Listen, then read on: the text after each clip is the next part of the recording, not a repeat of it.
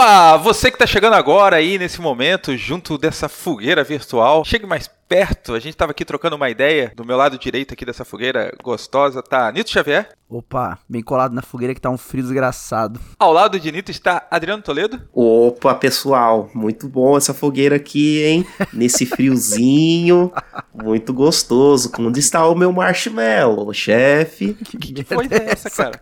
É que é a primeira vez que eu participo de uma fogueira. Não cara, é não, não é não. Não lembro. Cristofobia, você tava aqui. Tava? Tava. É verdade. Nossa, loucaço mesmo. Tu fala. Nossa, mano, mas é que eu nem lembrava. E ao lado de Adriano Toledo está Cristiano Barba. Saudações, classe trabalhadora, operária, camponesa. É nóis, estão aí, né, cara? Satisfação ter aqui você nessa fogueira. Tantos cristãos aí, deu até medo, né? Uma fogueira, um monte de cristão, você sabe o que acontece, né? É Historicamente. mesmo, você falou isso, deixa eu dar um passo pra trás. O povo tem medo da galera do Islã, mas quem é precursor do terrorismo aí é o cristianismo, né? Mas segue o baile, vamos falar sobre isso. Oh, meu Deus. Bom, a gente tava trocando uma ideia aqui sobre o porquê os jovens têm saído da igreja evangélicas, né? Eu acho que assim, essa faixa aí de 18 até uns 40, assim, eu acho que pega bem essa parte aí que a gente tá querendo abordar aqui no nosso papo, né? Eu tenho um problema com esse jovem de 40, mas ok. É, então, 18 a 40 você foi bondoso, né? Tá fazendo isso de propósito pra nos excluir nessa nessa demografia aí, Pra né? gente se incluir nela, né? Obrigado, chefe. Porque até 18 é a mamãe e o papai que leva a criança pra igreja, né? Acho que começa ali a chegar nos 16, 17 e começa a ter uma liberdade maior, principalmente se você for de uns pais mais rígidos, né? Você só vai ter uma liberdade mesmo Depois dos depois que 40. você sair do teto. Aí, 40 anos, você fala, agora eu posso escolher qual igreja que eu vou, tá ligado? Ou se eu vou na igreja, eu tenho 40. Não, se você mora com a sua mãe e com seu pai, é por aí mesmo. Ok. É, mas aí se você mora com a sua mãe e seu pai aos 40 anos, algo de errado não está certo. Não, se você mora com a sua mãe e seu pai aos 40 anos e você ainda é obrigado a ir pra igreja, tá ligado que já dava pra saber o que é um relacionamento abusivo, né? Há um tempo. É, mas, né, não vamos taxar o ouvinte que talvez esteja nessa situação. Eu acho que antes da gente falar aí, da gente entrar nesses pormenores aí do que por que os jovens estão, têm saído. Jovens.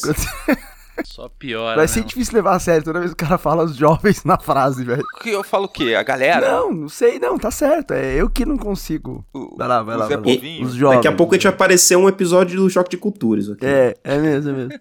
Então, antes da gente falar por que a galera tá saindo da igreja, deixa eu fazer um disclaimer aqui. Cara, olha, a igreja, ela é uma comunidade organizada e tal, com coração pra servir as pessoas. Eu sei que ela é agente de mudanças, tem aquele lance de amor pelo semelhante, da mesma forma que Jesus faria. Eu sei que também tem um lance do respeito pelas mulheres, e isso inclui os líderes também. Em geral, a comunidade religiosa, assim, ela é receptiva, carinhosa, né? Respeita as crenças e religiões das outras pessoas e tal. Mas tem alguns lugares que não é bem assim que, que acontece. Alguns lugares é diferente. né? Em alguns lugares é diferente. Mas assim, na sua essência, pelo menos assim, era pra ser isso. Ah, tá. Era pra ser, tá. Se a gente vier a falar alguma coisa aqui, não sinta que a gente tá, pelo menos da minha parte, não posso falar pra todo mundo, que a gente tá atacando aquela igreja que foi idealizada e tal lá atrás. Bom, pelo menos da minha parte. Diga por você, né? Ok, ok. É porque assim, eu acho que o lance de igreja e tal tem muito a ver com a questão da comunidade que se criou ali com Jesus e os discípulos, principalmente pós ali a, a ressurreição, né? Eu entendo aquilo como igreja. Pelo menos deveria ser, né? Exato. Pessoas se importando, respeito a outros, vivendo todo mundo em comunhão. Mas o que a gente tá vendo é isso não acontecendo, né? E eu acho que justamente o fato da sua origem, pelo que ela nasceu pra ser, faz com que a gente esteja vendo esse êxodo da galera saindo da igreja. Entendi. É pra aquele cara que já não tem mais paciência e nunca chega até o final. Porque ele pensa assim, nossa, os caras vão falar mal da igreja de novo. Pelo menos dessa vez você já tá falando, não, gente, não é bem assim. Aí agora a gente pode falar mal da igreja de novo. Exatamente. Tá, É. Feito o disclaimer, Tá explicado. a gente tava trocando uma ideia aqui de que por que a galera tem saído da- das igrejas, né? Principalmente as igrejas evangélicas, já que aqui todo mundo tem conhecimento de causa sobre, né? Mas também, né, das, das igrejas católicas, né? Creio eu, pelo menos, não sei, né? O ouvinte católico talvez vai nos ajudar aí nos comentários. E aí? Por que a gente tá nessa. vendo Ah, era pra responder? debandada? É, uma pergunta, é uma Opa. questão. Eu pensei que era só uma retórica, assim, tipo, ah, por que o jovem tá saindo da igreja? Por quê? Ó, por quê? Jovem que sai da igreja, do que se alimentam, né? Como se reproduzem? Não se reproduzem, né? Porque eles escolheram esperar. É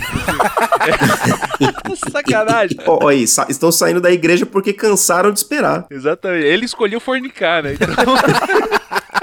Bom, tem muitas questões que devem ser ponderadas antes de dar uma resposta objetiva, né, cara? Porque quando a gente pensa em igreja, sempre que eu falo de igreja, antigamente, né, cara, as pessoas me chamavam mais pra falar de igreja. Ainda tem uns malucos aí, né, uns noia que me chamam pra falar de igreja. Muito vocês, louco, por né? Eu acho que foi ousado esse pessoal que faz isso. Mas assim, né? Sempre que eu, que eu sou chamado pra falar sobre igre- igreja, sobre fé, sobre religião, a gente tem que pensar que o cristianismo, so- sobretudo o cristianismo aqui no Ocidente, ele não é único, né? Ele não é um monolítico, assim. né? Sim. Eles são vários, né? Eu acho que é, grande parte dessa questão da informação, que hoje todo mundo tem, um adolescente consegue te questionar com algo que ele viu ali na internet no momento e tal. Muitas vezes o questionamento pode estar certo ou errado, isso tanto faz, mas ele tem alguma informação. Coisa que eu, quando criança, já não via muita gente fazendo. Então, eu acho que esse também é um aspecto do jovem. O jovem de hoje é mais informado, mesmo que seja com informações mais rápidas, de uma forma de. Então, mas aí tem a questão da informação, que assim, ó, quando você tem muitos questionamentos, você perde a questão da autoridade no assunto. Então, por exemplo, é, sei lá, eu tinha 12 anos de idade. Alguém me fala uma coisa sendo mais velho, era mais fácil acreditar que aquela pessoa era autoridade no assunto. Com a questão da quantidade de informações que a gente tem, existe um questionamento muito maior. E a igreja, quando a gente coloca assim a galera mais velha, é porque a igreja é administrada por pessoas mais velhas para pessoas mais novas, assim como escola ou qualquer coisa do tipo, né? Qualquer instituição são pessoas mais velhas administrando coisa para pessoas mais jovens. E aí, nesse quesito, eu acho que essas pessoas mais velhas estavam todos acomodados na ideia de que nós falamos e temos esse respaldo da autoridade. Chegou um momento que falou assim: não, não e- mas e isso? Mas e isso? Mas e aquilo? Aí você vira um subversivo, você vira um, um rebelde ou coisa do tipo. Quando você é o rebelde ou subversivo, muitas vezes você não é bem-vindo, porque suas respostas não são dadas. Não, não tem resposta para os questionamentos. O que acontece é simplesmente, É, ah, é você tá assim porque é assim. questionando, né? Você questiona de novo, tá, mas é assim porque é assim, é assim você fala, não, não é. Você precisa me dar uma resposta ou simplesmente dizer que não tem a resposta. Sim, uma coisa só que me, me pega também, beleza que muita da molecada hoje em dia prefere conteúdos mais curtos, mas tem muita gente que fica quatro horas vendo um, um mesacast no, no YouTube, ou vendo, sei lá, a live do Maratona Casimiro. De Netflix, né? E, e aí é a mesma galera que muitas vezes não tem paciência pra ouvir um, um- um sermão, né?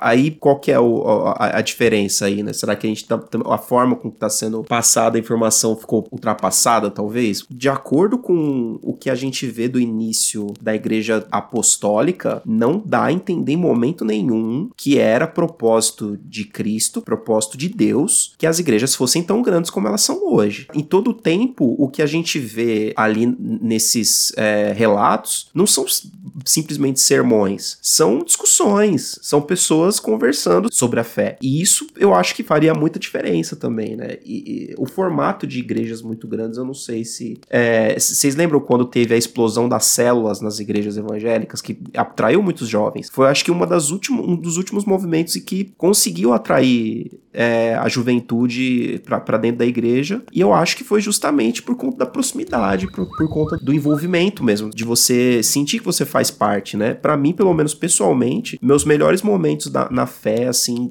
em, em igreja foi quando eu, eu frequentei igrejas minúsculas, assim, grupos, né? Na, na nossa denominação era chamado de grupo organizado, né? Não era uma igreja oficialmente, né? E para mim foi as melhores épocas, assim, porque todo mundo se conhecia, todo mundo participava, era um negócio muito mais intimista, né? E eu tenho para mim com uma grande convicção de que isso era o propósito de Cristo para com a igreja, e a gente meio que subverteu isso na nossa ânsia de tudo ser monstruoso, tudo ser gigantesco, e eu acho que isso não, não necessariamente é bom. Isso que você falou faz bastante sentido, cara.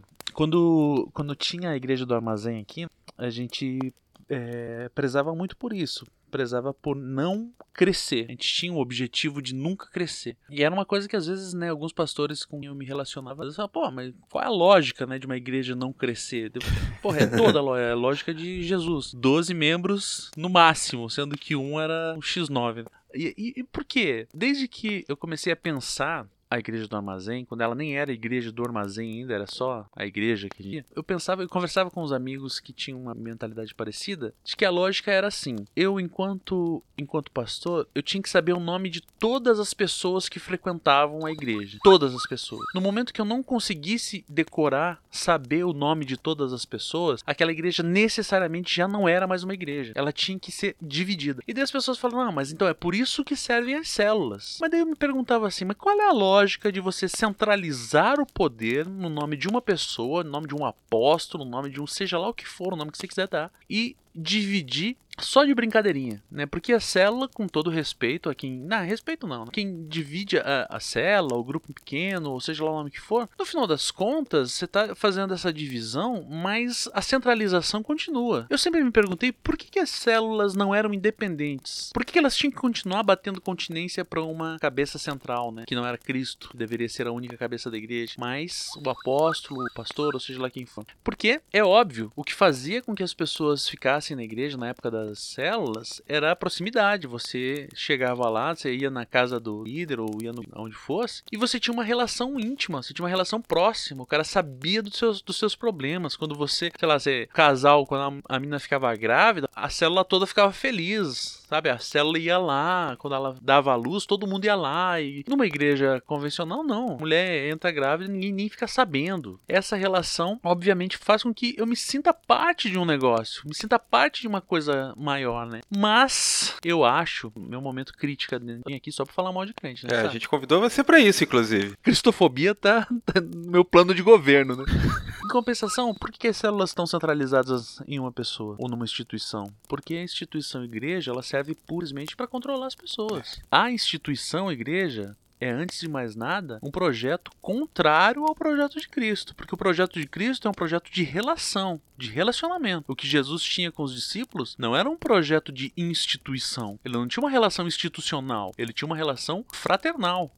Ele era amigo dos caras, ele caminhava com os caras. Ele não era líder dos caras, nesse sentido institucional da coisa, né? E quando você se reporta ao teu pastor em termos institucionais, bom, você tá fazendo qualquer coisa, sabe? Tem algumas igrejas que têm orgulho de falar, não, nossa igreja funciona como uma empresa. Eu falo, nossa, cara, que nojo, cara. igreja. Não, sério, sabe? Que absurdo você falar que, ah, a nossa igreja funciona como uma e empresa. E achar que cara, isso é então, bom, né? Não, então desista, porque você fracassou enquanto igreja. Se a tua igreja funciona como uma empresa, você fracassou. Porque numa empresa, né, na empresa que eu trabalho, por exemplo, hoje eu, eu não fui trabalhar porque eu fui num curso. E daí a minha chefe foi lá e botou outra pessoa fazendo o que eu faço. Enquanto eu tô fazendo o curso, tem um outro camarada lá que eu faço. Só que se em vez de uma empresa fosse na minha família, vou dar um exemplo melhor ainda, maior. Se em vez de ter ido num curso, se eu tivesse morrido hoje, a minha chefe, por mais que eu tenha uma relação com ela, por mais que ela goste de mim, que eu goste dela, se eu tivesse morrido hoje, amanhã ela colocava outro cara no lugar para fazer a mesma coisa que eu faço e o serviço ia continuar. Ela poderia ficar triste, ela poderia ficar abalada, mas o serviço ia continuar. Se em vez de uma empresa fosse uma família e um dos filhos morresse, poderia ter a mãe mais 10 filhos, nenhum ia substituir aquele que morreu. E essa é a diferença entre a igreja empresa e a igreja família. A igreja empresa faz com que os membros sejam substituíveis, sejam números daí o cara fala, ah, mas quantas pessoas você trouxe para Jesus? Hoje eu tava sacaneando, eu tava conversando com um amigo e falei, ah, quantas pessoas você tirou de Jesus hoje? eu fui nesse curso aí, né, que conversando com uma moça lá, daí eu falei para ela que tem que ser anarquista, tem que acabar com casamento, tem que acabar com igreja, tem que acabar com o Estado, tem que acabar com monogamia, tem que acabar com tudo. E ela saiu perturbada dessa conversa. Daí eu falei, quantas pessoas você tirou de Jesus hoje? É isso. Quando um pastor fala assim, quantas pessoas você trouxe para Jesus hoje? É uma pergunta que não faz sentido algum. A pergunta pergunta que deve ser feita é: com quantas pessoas você se relacionou como Jesus se relacionava com os Caraca, discípulos? perfeito, dele? mano. Essa atitude faria com que os jovens que estão vazando da igreja deixassem de vazar. Com quantos jovens você se relacionou como Jesus se relacionava com João? Sim. Eu me relacionei quando eu era pastor, quando eu era cristão, quando eu acreditava em Deus, eu me relacionava com várias pessoas dessa forma. E isso fazia com que as pessoas falassem, porra, vale a pena ficar aqui. E muitas pessoas que não acreditavam em Deus ficavam na igreja. Daí você vai falar assim, ah, mas então não vale. Porra, não vale? Não vale a pena você fazer o bem, independente da pessoa acreditar em Deus ou não? Vale demais a pena. Porque o objetivo do cristianismo, no meu entender, não é acarretar número, não é botar uma cerca ao redor de um rebanho. Muito pelo contrário. Uma coisa que eu sempre falava na igreja é isso, né? As pessoas têm o, o hábito absurdo de falar assim: seja a igreja, você é a igreja. Não, Você não é a igreja. Porque a igreja não é uma pessoa. A igreja é um relacionamento. Então a igreja é, como Jesus Cristo mesmo falou, duas pessoas. Quando duas ou mais estiverem. Não é quando uma, é quando duas. Uhum. Porque a igreja é um relacionamento. E isso é uma coisa que não cabe, aparentemente, na cabeça das pessoas que supostamente acreditam em Cristo. Bom, então por que, que os jovens estão saindo da igreja? Porque a igreja não é um relacionamento. E isso é culpa da igreja? Talvez não totalmente. Porque também eu vejo que muitos jovens já não querem mais se relacionar, não sei. A gente pode entrar num aspecto psicológico da coisa e verificar que também tem outros problemas. Mas o ponto que fica aqui é, enquanto cristãos, enquanto, enquanto pensadores da igreja, uma coisa que, que as pessoas não gostam quando eu falo, mas, mas o que falta na igreja, a gente que pense a igreja a partir de uma perspectiva sociológica. Fala assim, o que, que significa ser cristão? O que significa ser cristão é isso, é se relacionar com as pessoas como Jesus se relacionava, né? Como diz a música do Padre Zezinho, amar como Jesus amou, viver como Jesus viveu. É isso. É- Essa música do Padre Zezinho é talvez a música mais cristã de todas, porque é exatamente isso que significa ser cristão. E a gente não se relaciona com as pessoas como Jesus se relacionava, bom, daí as pessoas vão para qualquer outro lugar, porque em qualquer outro lugar tem relações melhores do que as relações que são estabelecidas na igreja, que são relações de patronato, onde você tem um apóstolo lá em cima e tem que ter uma escala de 30 pessoas até você conversar com ele. o distanciamento, né, fica muito frio. E você estava falando essa questão aí de pensar no indivíduo, né, de se relacionar e tal. E aí me veio na cabeça o que o Harari fala, né, do lá no Sapiens, em relação a que tipo os seres humanos eles conseguem se relacionar ali de 50 a 80 pessoas, assim, né? O que a gente consegue se importar, saber o nome da mãe, do pai, né? Mais do que isso, você fica muito distante. E o que faz com que mais pessoas se reúnam, consigam viver uma vida em comunidade ou, ou se reúnam por uma coisa é o ideal, né? Então, tipo, você Uhum. inventa alguns mitos, inventa algumas mentiras, inventa algumas ideias Ideais. ideais e tal para conseguir agregar junto. E a partir do momento que você faz isso, eu acho que parece que perde um pouco o lance de relacionamento, né? Quando a gente volta lá atrás na Bíblia, né? Eu gosto muito dessa história, né? Isso vai me pautando para pensar como igreja, pensar como relacionamento, pensar como pessoa. Quando Deus, ele faz o homem, né? Ele fala assim: "Tá bom, mas ainda não tá da hora, né?" Aí ele cria uma mulher. Aí ele fala assim: "Pô, agora tá da hora, né? Porque assim, agora existe um relacionamento. Então, da mesma forma que Deus é três, né? E Adão tava ali sozinho e tal, e a partir de que tudo fica perfeito quando tem mais uma pessoa, né? Eu imagino que isso seja uma maneira de mostrar que mais importante do que um lugar, do que uma bandeira, é o relacionamento. Você pode pensar em questões como, dependendo do texto bíblico que você pegar, diz lá, né? Deus criou o homem, macho e fêmea os criou. O que, que isso quer dizer na minha interpretação, né? Faz muito tempo que eu não leio a Bíblia, mas pelo que eu lembro, é isso aí que está escrito. Quando Deus cria Adão no mito criacional judaico-cristão, Deus não cria o homem. Quando Deus cria Adão e Eva, Deus cria o homem. Porque aquela relação ali é o início. Porque aquele homem que está descrito ali é a humanidade. Quando ele cria Adão, ele cria o indivíduo. E quando ele cria a humanidade, ele cria a relação. E a humanidade, diante do olhar de Deus, é uma relação. Porque diante do olhar de Deus, a igreja é a humanidade. Essa distinção entre igreja e mundo, né, reino e mundo, é uma distinção que foi proposta posteriormente. Foi proposta talvez até de maneira equivocada, mas no Éden, no mito criacional, toda a humanidade é o reino de Deus. Sim. E a humanidade é aquela relação que a princípio ali é uma relação de um casal, né, entre um homem e uma mulher, mas que simbolicamente ali é todo mundo, é a humanidade inteira, né? Como sacaneia os povos, se Adão brigasse com Eva, seria a Primeira Guerra Mundial? Sim. Porque enfim, por causa disso, esse início, essa criação já estabelece que só há, vamos dizer assim, entre bastante aspas, porque todas as afirmações acerca de Deus são complexas, né? Mas só há paz no coração de Deus, ou seja, ele só pôde descansar quando houve relação entre as pessoas. A humanidade é relação. A gente tá chamando aqui muito essa questão aí da geração de jovens e tal, mas o, o Dan Kimball, que ele escreve um, livro chamado Eles Gostam de Jesus, mas não da Igreja, ele chama de geração emergente, né? Que eu acho que, assim, é mais inclusivo no conceito que a gente tá querendo trazer aqui, porque não são só jovens, né? A gente tá analisando também nós mesmos e também pessoas, amigos nossos que hoje têm 30, 40 anos e, embora tenham uma simpatia pelo menino Jesus, não, não se encontram na igreja, não querem Assim, pode... fala- assim que você fala menino Neymar. o menino Quase. Jesus se encontram hoje fora da igreja ou desinteressados por esse conceito de igreja. Então eu acho que colocando isso daí, esse termo, eu acho que fica mais inclusivo para você pegar essa parte aí dos 18 aos 40. Por mais que ah, essa geração ela tem dificuldade de se concentrar em mais de 30 segundos no vídeo e tal, embora isso faça parte do problema, eu acho que não contempla todo o problema porque tipo nós somos gerações diferentes e estamos com desinteresse também nessa questão de igreja, né? Se a gente perceber que esses números, né, pelo menos os números das matérias que eu vi, né, da Veja e tal, é dessa pegada de no Brasil dos anos 2010, né, pra cá, acho que não pega antes. E é um ano que a gente vê uma conturbação política gigantesca acontecendo. E pelo menos da, da ótica que eu estou vendo, a igreja, ela tem um lado. E pelo menos a igreja que eu frequento ou as pessoas que eu convivo, eu percebo que elas também têm um lado político. E com o acirramento, né, dessa disputa política que aconteceu aí desde, sei lá, 2013, 2016 até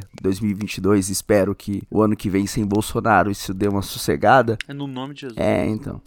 espero que dê uma sossegada. Esse acirramento político dê, dê um lado para a igreja e um lado político para a igreja. Então, além de toda essa questão é, teológica, de concentração, de todas essas coisas, ainda tem o aspecto político. E o que eu percebo, olhando do meu ponto de vista, é que muito desse desânimo de frequentar uma comunidade de fé é atrelado à ideia de que, tipo, lá não me aceitam porque é impossível pensar como eu e ser cristão, de acordo com algumas opiniões. Entre outras coisas também, né? Porque a gente tem outros tipos de população que até querem frequentar igrejas, mas não são bem-vindos. Sim, né? sim, você, você sabe que tá indo pra um lugar que ó, a pessoa pensa assim: é impossível pensar como o Adriano e ser cristão. E aí o Adriano vai falar: peraí, por que eu vou pra lá então? Se eles mesmos estão me eliminando, entendeu? Sim. Antes de eu sair, já me tiraram. Em alguns casos é, é explícito. Tem igrejas que se posicionam dessa forma explicitamente. Isso é complexo demais, cara, sabe por quê? Volta lá naquilo que eu falei no começo lá, né? Qual igreja e quais jovens? Porque qual igreja que tá dizendo você pode, você não pode? É o primeiro ponto. Sei lá, qual igreja tá dizendo, ah, gay não pode? Porque tem igreja que diz que pode. Sim. Tem igreja que diz que não pode. Outra coisa que deve ser levada em consideração, quem define o que é igreja? Por exemplo, a gente tem aqui o Malafaia, né, que é o papa dos evangélicos. Ele acha que ele é o sumo pontífice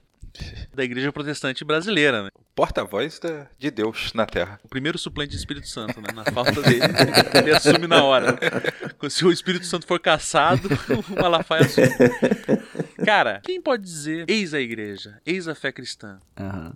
Ah, mas daí tu vai me falar assim, ah, mas tem a Bíblia. Ué, mas quem, quem interpreta a Bíblia? Porque a mesma Bíblia que, que o Malafaia lê é a Bíblia que o Ed Renekiewicz lê.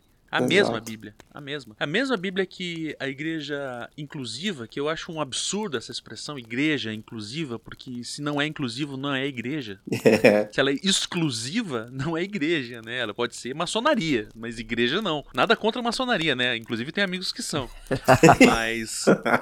Mas assim, maçonaria é um ambiente exclusivo para algumas pessoas. É um escolhidas, São, é, é um clube onde você entra porque você foi convidado. Eu não tô entrando no mérito é, de juízo aqui, falando se isso é bom ou ruim. O que eu tô dizendo é, para ser igreja, tem que ser inclusivo. Essa afirmação que eu tô fazendo, eu tô partindo do princípio que eu tenho a verdade sobre a igreja. Porque algumas pessoas vão dizer, não, a igreja não é para qualquer um. Gay não pode entrar. Travesti não pode entrar. É mais ou menos aquilo que você falou. Se, se você pensa dessa forma, se você age dessa forma, você não é bem-vindo aqui na igreja. Quem define? Então já tem uma terceira questão aí, cara. Qual igreja? Quais jovens? E quem define o que é igreja? E por que motivo, né? Com qual base? São questões políticas? Com certeza tem questões políticas envolvidas aí, né? Aí você estraga a minha pauta, né, Cristiano? Pô, desculpa. cara.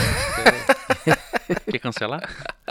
Não, eu tô brincando, assim, eu acho que. Eu, eu entendo o que você tá falando, eu acho que tem muito a ver com a questão, assim, de como a gente enxerga Jesus, né? Você mesmo, todo mundo aqui, a gente acabou falando aí como a gente enxerga Jesus e como a gente vê os relacionamentos que ele teve aqui. E ele sendo o nosso norte de postura, de atitudes, logo a gente imagina uma igreja parecida com ele, parecida com os relacionamentos que ele teve, né? Sim, com pessoas fazendo sinal de arminha e etc.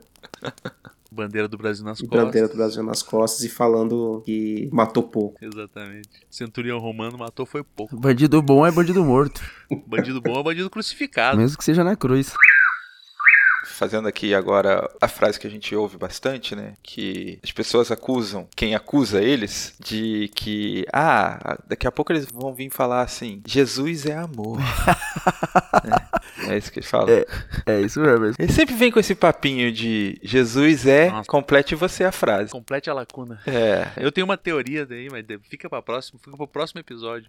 Que Jesus não é amor, Jesus é liberdade, mas vamos lá. Olha só. Naquele livro que eu mencionei, né, de Eles Gostam de Jesus, mas não da igreja, esse cara, ele sai fazendo uma pesquisa, tudo bem que foi lá dos, nos Estados Unidos e tal, mas eu, eu vejo esse fenômeno acontecendo aqui também no Brasil, esse êxodo dessa geração emergente. Ele sai nos Estados Unidos conversando com pessoas que não têm igreja e o foco da pesquisa dele era pessoas que não gostam da igreja, por algum motivo. Não é que não simpatizam ou que é, gostam mais ou menos, é pessoas que não gostam mesmo da igreja. E quando ele perguntava sobre, ah, mas o que você acha de Jesus? Pô, Jesus é massa. O problema são os seguidores dele, como diria Mahatma Gandhi, né? Cara, que momento que a igreja começa a ver essa desconexão com aquilo que é Cristo, né? Momento na história, você tá falando? Na percepção de vocês, porque é até difícil e complicado pensar nisso daí. Tem até uma frase da Galadriel, na Sociedade do Anel, que ela diz assim, ó, o mundo está mudando, sinto isso, acho que na água, na terra e no, no vento, né? Alguma coisa assim. E tipo, o mundo está mudando constantemente. A religião sempre teve aí e a religião sempre passou por essas questões de, de mudança de mundo e tal. Mas eu queria saber na percepção de vocês, olhando os jovens, olhando seus amigos, ou até mesmo por uma reflexão pessoal, que momento que isso acontece, né? Essa desconexão da igreja com Jesus. Na hora que o Tertuliano lá falou, bora todo mundo virar crente, dali pra frente nunca mais deu certo o bagulho, né? Eu acho, não sei. Como eu falei, na hora que você institucionaliza a religião, acabou. Pelo menos no, no caso do cristianismo, né? Não sei outras religiões, não sei. Sei lá, Umbanda, Candomblé, Santeria, não sei. Outras religiões, as pessoas dessas religiões vão ter que falar pra mim, porque eu não sei. E, e de volta o Harari, né? O cara faz isso por quê? É. Pra juntar a galera. Exatamente. e pra juntar a galera segundo preceitos que não são os preceitos originalmente propostos pelo evangelho, né? Sim. Uhum. Porque quando o cara institucionaliza uma coisa, quando o cara fala assim, ó, a partir de agora é dessa forma. Pô, pra quê? Já não tava institucionalizado, entre aspas, como era antes? Aquela métrica, né, cara? Sempre, sempre, sempre. Não é, não é às vezes, não é na maioria das vezes. É absolutamente todas as vezes que a igreja casa com o Estado, a igreja perde. Então é isso. Sabe, não é papinho de anarquista, não, cara. Perde do teu ponto de vista, porque do ponto de vista empresarial, ela ganha. não, mas veja, a igreja casa com o Estado, a igreja perde, porque o Estado ganha, entendeu? Uhum. Na hora que você bota uma cruz e uma espada, né? Ou no caso, uma cruz e um cacetete do mesmo lado, daí bandido bom é bandido morto mesmo, né, cara? Não tem boi. Porque você consegue também justificar o, o teu plano de governo e as suas intenções com base na religião, né? Você consegue mais do que isso, né, cara? Você tem a, a resposta final, né? Todas as coisas que você quiser é porque Deus quis. Sabe, não tem um argumento outro, né, cara? Se eu falar, não, mas vamos arrancar todos os indígenas daquela região ali, porque a mesma proposta que, que os portugueses chegaram aqui e começaram a catequizar à força os indígenas é a mesma proposta que os garimpeiros fazem hoje, sabe? Mas com outra lógica. Com outra, aliás, com outra lógica não, com outro objetivo. E sempre assim, sempre como, pô, mas é porque Deus acima de tudo, sabe? Sem, sem pensar, sem refletir, sem fazer a, a mínima reflex, reflexão sobre o que tá dizendo. O que quer dizer Deus acima de tudo? Qual Deus, né? Exato, qual Deus? De que Deus a gente está falando? O que, que significa Deus? Sabe, a palavra Deus faz referência a essa entidade abstrata que as pessoas nas igrejas estão adorando de forma individual e coletiva? Não, Deus quando o cara fala Deus acima de tudo, ele tá falando, porra, resolvam os meus problemas, salvem as minhas contas. É, é, inadmissível, cara, é inadmissível que não haja um mínimo de reflexão sobre isso. E isso, cara, um mínimo de reflexão, não sei, cara, me parece que faz com que as pessoas que têm o um mínimo de reflexão olhem pra igreja e falem, pelo amor de Deus, eu não quero ficar com essas pessoas. Eu não consigo ficar do lado dessas pessoas. Porque Sabe? Assim, esses dias eu tive um, uma conversa com um camarada meu aí. Ele é gay, de família cristã, assim. E daí ele tava meio triste, assim, né? Tava postando uns negócios meio depressivos. Eu fui falar com ele. Ele falou: Não, eu tô meio, meio triste, cara, porque eu tô vendo tanto crente progressista falando que, ah, a igreja não é o Malafaia, a igreja não é o Edir Macedo. Mas é, tristemente é. Você vai me dizer assim: Ah, mas, mas o Ed René, mas o, o pastor, sei lá quem. Mas esses caras são, são a minoria. Esses caras são uma minoria Quando um cara fala assim, ah, mas a igreja não é, parece que o cara tá passando um pano em Uhum. todas as, em todos os momentos de homofobia que esse moleque, ele, né, falando, "Pa- eu tô passando, passando uma- um pano em todos os momentos de homofobia que eu passei na minha vida, todas as vezes que fizeram piada sobre a minha maneira de ser, todas as vezes que eu fui impedido de fazer determinadas coisas. Quando o cara fala não, quando o Caio Fábio mete o louco lá e fala, ah, tá, a igreja tem que acabar mesmo, sabe? É isso, parece que tem que acabar mesmo, porque essa igreja que tá aí, não adianta. E daí falar assim, ah, temos que reformar a igreja como Lutero fez. Ah, pelo amor de Deus, cara. Que reforma que a gente vai fazer? Malafaia, com o presidente da república sendo apoiado. É inaceitável, cara. É inaceitável que as mesmas pessoas que falam que adoram Jesus ah, vão aplaudir um cara que, que tem como ídolo um torturador. E eu não vou nem entrar no mérito. Ah, mas torturou comunistas. Não importa quem que ele torturou, cara. Ele poderia ter torturado um torturador. Não justifica. Ele poderia ter torturado Hitler. Não justifica. E aí você quer me dizer assim, ah, mas vamos fazer uma campanha para os jovens voltar para a igreja? Como? Como que eu vou chegar para um jovem ateu e falar assim, venha para a igreja, venha para esse ambiente onde a gente colocou o Bolsonaro no poder? Esse jovem vai bater em mim, cara. É isso que ele vai fazer, cara. Eu acho que a nossa conversa aqui, ela resume o que seria se nós quatro fôssemos pastores de igreja. Porque a galera estaria nos ouvindo e a gente, como pastor, a prática estaria fazendo totalmente diferente de do que nós estamos falando nesse momento. E eu acho que é aí que A pega. começar por não ter uma igreja, né?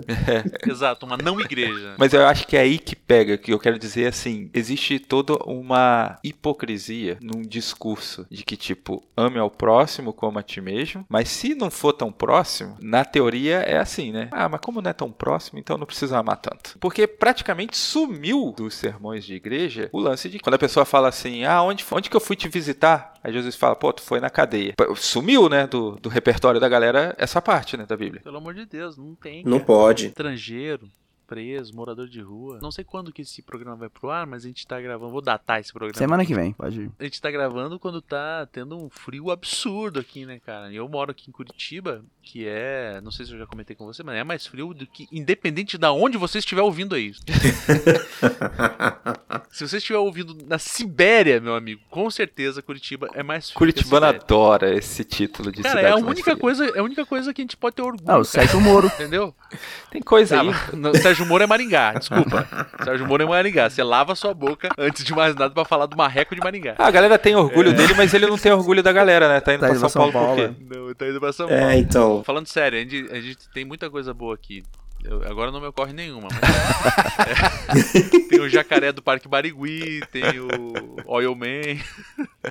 Enfim, cara, É o trapézio. tinha esquecido desse. Mas a gente tá num- né, nessa friaca desgraçada aí, né, cara? Porra, hoje voltando do trabalho de ônibus, cara, nossa, quase que eu desisti, quase que eu falei, eu vou dormir aqui no curso aqui hoje, porque tá muito frio, né, cara? E o discurso dessas pessoas que olham pra pessoas morando na morando não, né? Que estão na rua, porque ninguém mora na rua, né? As pessoas só estão na rua porque não tem efetivamente onde morar. E se referem a essas pessoas como uma espécie de marginal, no sentido negativo da palavra, né? Como se essas pessoas que estão na rua estivessem lá porque querem estar lá, né? Eu não sei. É óbvio que em certa instância pode haver alguém que tá lá na, na rua porque prefere estar lá. Claro que sim, talvez sim, não sei. Mas a maioria absoluta dessas pessoas, você chegar pro camarada e falar, mano, você quer morrer de frio? Você quer pegar uma pneumonia aqui em Curitiba? O cara vai dizer, não, claro que não. E assim, é óbvio que é muito delicada essa questão, né? Mas você pega, por exemplo, o padre Lancelotti lá em São Sim, Paulo. é isso que eu ia falar, meu. Faz um trabalho absurdo lá com a população de rua, né? E a galera tá criticando, descendo a lenha nele. Caraca, já ameaçaram esse homem de morte várias vezes. Por que que ameaçam um cara que tá ajudando um morador de rua de morte, cara? Por quê? Me responda. Teve gente que acusou ele de vagabundo, de não sei o que, de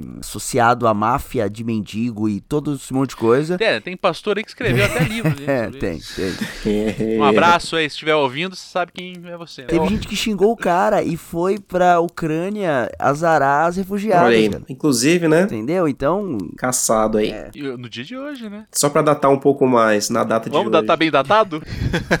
tem algo a comemorar no dia de hoje. E daí, assim, o que te leva, quanto cristão, a odiar uma pessoa que tá ajudando pessoas que estão morando na rua, que estão vivendo na rua? Eu não consigo compreender, cara. Eu não consigo compreender. Se fosse qualquer pessoa de qualquer outra religião, eu ainda diria: caramba, você é uma pessoa desumana. E ele falasse: não, mas é porque o orixá, que o Exu mandou eu fazer isso. Eu diria: bom, eu não conheço Exu, não sei o que, que Exu manda você fazer, então talvez sim, não sei. Nunca conversei com esse senhor chamado Exu, então talvez sim, não sei. Mas a proposta do evangelho eu conheço muito bem, cara. E é diametralmente oposta a qualquer uma, qualquer lógica que vai falar você mandar matar um padre que tá ajudando pessoas que moram na rua. Surreal. Meu Deus do céu! É inaceitável! Caraca, eu não consigo. Eu tô tão decepcionado com a fé. Tô tão decepcionado com a esperança, tô tão decepcionado com a igreja, tô tão decepcionado com os cristãos, que eu não consigo mais, é, na minha cabeça, é, visualizar num futuro, sei lá, em 50 anos, uma igreja positiva, uma igreja verdadeira, uma igreja de verdade. Eu sinceramente não consigo. Para mim, a, a, única lógica, a única proposta positiva seria a gente acabar com a igreja, acabar, diluir a igreja, e daqui a uns 50 anos a gente dá uma Bíblia na mão de alguma criança e fala: Ó, tá aqui a Bíblia, vê aí o que você faz. Porque é a única proposta possível na minha cabeça. Porque olha o nível de nove língua que a gente está vivendo, onde as pessoas estão com um revólver na mão e com a Bíblia na outra. As pessoas falando que Jesus seria a favor do armamento. Meu Deus do céu! Cara, eu tô vivendo em 1984. Só pode ser, cara. Eu, eu tô vivendo uma literatura distópica. Não pode ser verdade. Barba, se teu coração pensasse, ele já tinha parado, né? Cara, se o meu coração pensasse, ele já tinha pegado um fuzil e mudado para Araguaia. Essa é real, cara.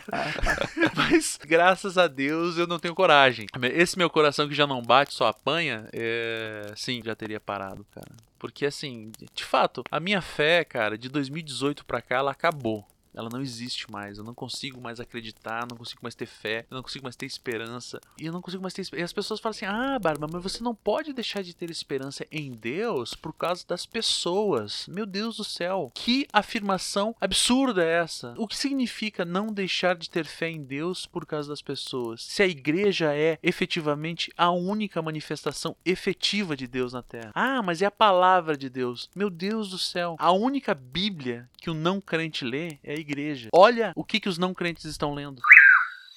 E cara, quando você olha para a Bíblia, se não tem Deus ali, se não tem uma manifestação espiritual, algo maior que faça parte, que fez parte da concepção da Bíblia, é só mais um livro. Obviamente, né, cara? E assim, você, cara, então, tô tão triste, mano. Porque assim, a Bíblia é um livro imenso que tem um valor inestimável, assim, histórico, um valor inestimável poético. Por mais, sabe, que alguns ateus vão falar, né, a Bíblia não tem valor, né? Cala a boca, claro que tem. Assim como outros livros sagrados têm também, né? Mas o que me machuca, porque assim, você que é cristão, nós aqui, né, somos ou éramos já fomos. cristãos, é, que somos ou éramos cristãos, a gente teve acesso à literatura, a gente leu a Bíblia, você conhece, você cita, você lembra. Mas aquela pessoa que nunca leu a Bíblia, qual é a Bíblia que ele leu? É a igreja. Qual é o Cristo que ele conheceu? É o crente. Exato. Se coloque no lugar de uma pessoa que não acredita em Jesus. Se coloque no, lugar de uma pessoa que cresceu, sei lá, outra religião qualquer. Qual é o Cristo que ele conheceu? Qual é a Bíblia que ele leu? Até a gente que leu a Bíblia pode cair nessa armadilha, tá ligado? Porque é como eu disse, senão são só palavras. Se eu não consigo ver a manifestação de Deus no outro, a Bíblia é só um livro que um monte de gente escreveu, um compilado. E eu acho que é isso que pega nessa geração, essa geração, eu digo, essa geração emergente, né? Quando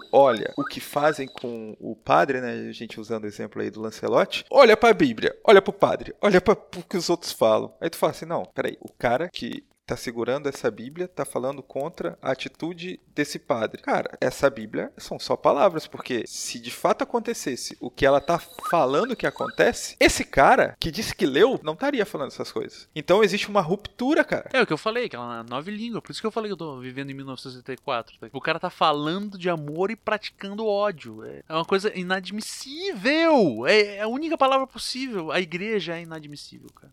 É isso. O cara tá lendo, o cara tá com um texto de um carpinteiro 2022 anos atrás que falou: ame ao ponto de entregar a sua vida aos outros, porque é assim que vão reconhecer que vocês são os meus filhos. E o cara tá lendo isso com um revólver na mão e falando que bandido bom é bandido morto. É possível. Em alguma língua, em algum idioma, é possível fazer uma interpretação da Bíblia dessa forma? A resposta é não. Eu já adianto vocês. A resposta é não. Antes que vocês precisem queimar os neurônios de vocês, queimem os neurônios de vocês com outras substâncias e não com questionamentos. se a Bíblia pode ser interpretada à visão desses psicopatas que apoiam o atual presidente. Não é possível. Sabe, eu não tô aqui numa perspectiva é, fazer proselitismo da minha maneira de pensar política, não. Eu já debati com vários conservadores e tem conservadores que são pessoas excelentes, assim, que têm posicionamentos políticos é, contundentes, assim. Ah, não tenho nada contra os conservadores, não. Até conheço alguns, tenho até amigos. Tem até amigos que são. Não tenho preconceito, mas se eu ver na rua, eu vou bater. e não admito que a minha filha se envolva com ele. É, não, sacanagem, assim, eu, na graduação, a gente tem que ler vários pensadores conservadores, você tem que entender a lógica. Pessoas que fazem essas coisas, que leem a Bíblia, que leem a história do carpinteiro de Nazaré com um revólver na mão falando que bandido bom é bandido morto, essas pessoas não são conservadores. Essas pessoas são psicopatas, é outra palavra. Essas pessoas são fascistas. Pessoas conservadoras, elas querem conservar. Essas pessoas, elas querem destruir, elas querem matar. Conservadores, modo geral, não querem matar as pessoas, não querem destruir as pessoas. Conservadores, de modo geral, eles querem manter aquilo que eles têm, querem manter os costumes que eles têm, eles querem que as coisas não mudem. Essas pessoas querem propor uma chacina. Então, por mais que algumas pessoas, sabe, aqui no, na, no flanco da esquerda da, do espectro político, muita gente fala, ah, porque os conservadores que apoiam o Bolsonaro, e de fato, existem alguns conservadores que apoiam o Bolsonaro, mas as pessoas que estão do lado dele não são conservadoras, as pessoas que estão do lado dele são psicopatas. O psicopata acaba se escondendo atrás da palavra conservador. Uhum. Porque a gente vive numa realidade, sobretudo no Brasil, dicotômica, assim, né, que ou você é uma coisa ou você é outra, né, se você fala, ah, não gosto do Lula, ah, então você é do Bolsonaro, não, não gosto do Bolsonaro. Ah, então você. Não. Então, se você é contra o PT, você deve ser um conservador. Não. Se você tá ali do lado dele. Não! Não! Se eu fosse conservador, eu ia estar tá apavorado. Eu ia falar: Meu Deus do céu, não! Eu não sou. Eu não sou um psicopata. Eu não quero matar homossexuais. Pelo amor de Deus, eu não quero matar essas pessoas. Eu não quero matar moradores de rua. Eu não quero. Eu não quero matar imigrantes haitianos. Meu Deus do céu, não é. Sabe, conservadores não fazem isso. Conservadores querem conservar suas coisas. Conservadores querem conservar seus costumes filmes. Não querem aplaudir torturadores. Meu Deus do céu. Como que aquele homem não foi preso quando fez isso? E eu acho que o lance de você chamar um cara de esquerda virou ofensa, né? Durante um tempo pra cá, assim, de uns anos pra cá, o cara que é de esquerda é até uma ofensa dentro da, dentro da igreja, né? Agora, por que as pessoas não sabem nem explicar? Nem sabe explicar. E assim, às vezes o, o, conservador, o ideal de conservador aí que o Barba falou, né? Conservador de fato, né? Diferente de cristão, que é difícil você definir, conservador dá para definir de fato. Você uhum. fala conservador é isso. isso. E diferente disso não é conservador. E aí o cara fica meio com vergonha, né? De ser jogado pro lado da esquerda, né? Pelo espectro político e tal, como se ele tivesse chancelando.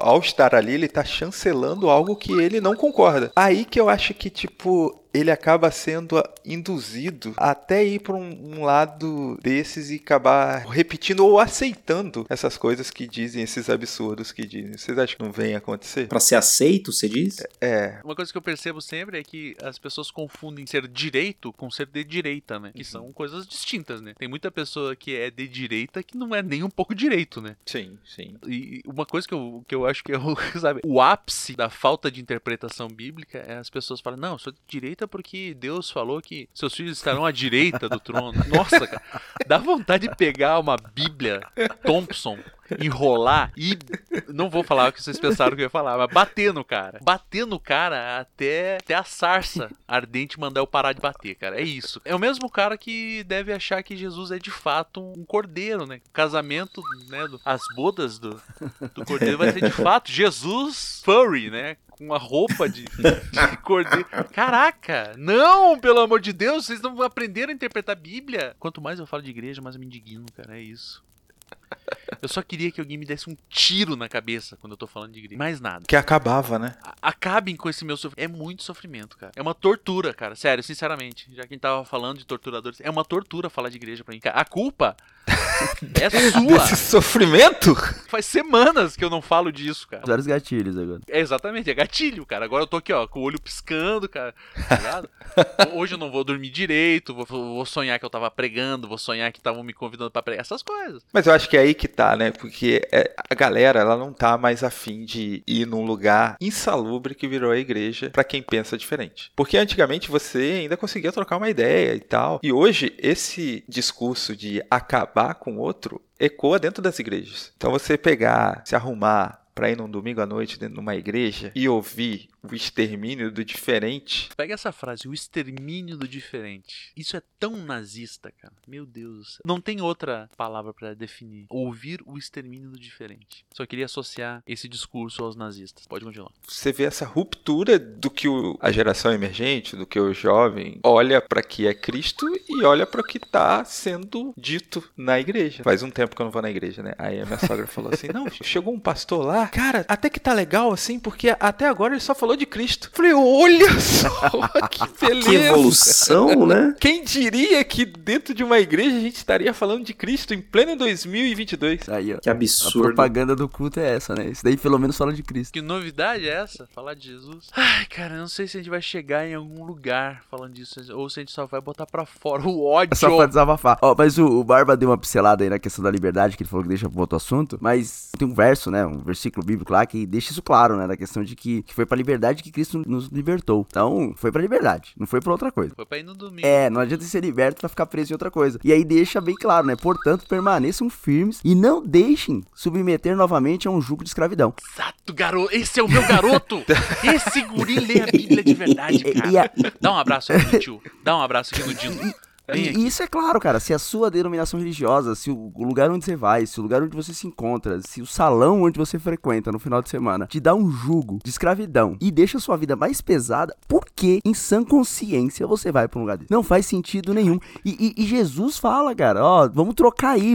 Pega o meu fardo, que o meu é leve. Você tá cansado, sobrecarregado? Vem cá, tro- vamos trocar aqui. Não é como o fardo dos fariseus. Que o meu é leve, então você vai sair daqui leve. Se você vem aqui pra puxar gatilho de todos os tipos, tá? Tanto gatilhos emocionais, psicológicos, como gatilhos de arma, que a galera tá numa mão com a Bíblia na outra, é melhor você repensar essa vinda. Você não tá ficando mais livre quando você vem aqui. Muito pelo contrário. Cara, com essas palavras a gente encerra esse podcast. É isso que eu tenho pra dizer. Já peguei o podcast pra mim, foda-se. Cospe nessa fogueira aí e acaba logo com essa bosta. Cara, é, É, isso, pisa aí. Jo-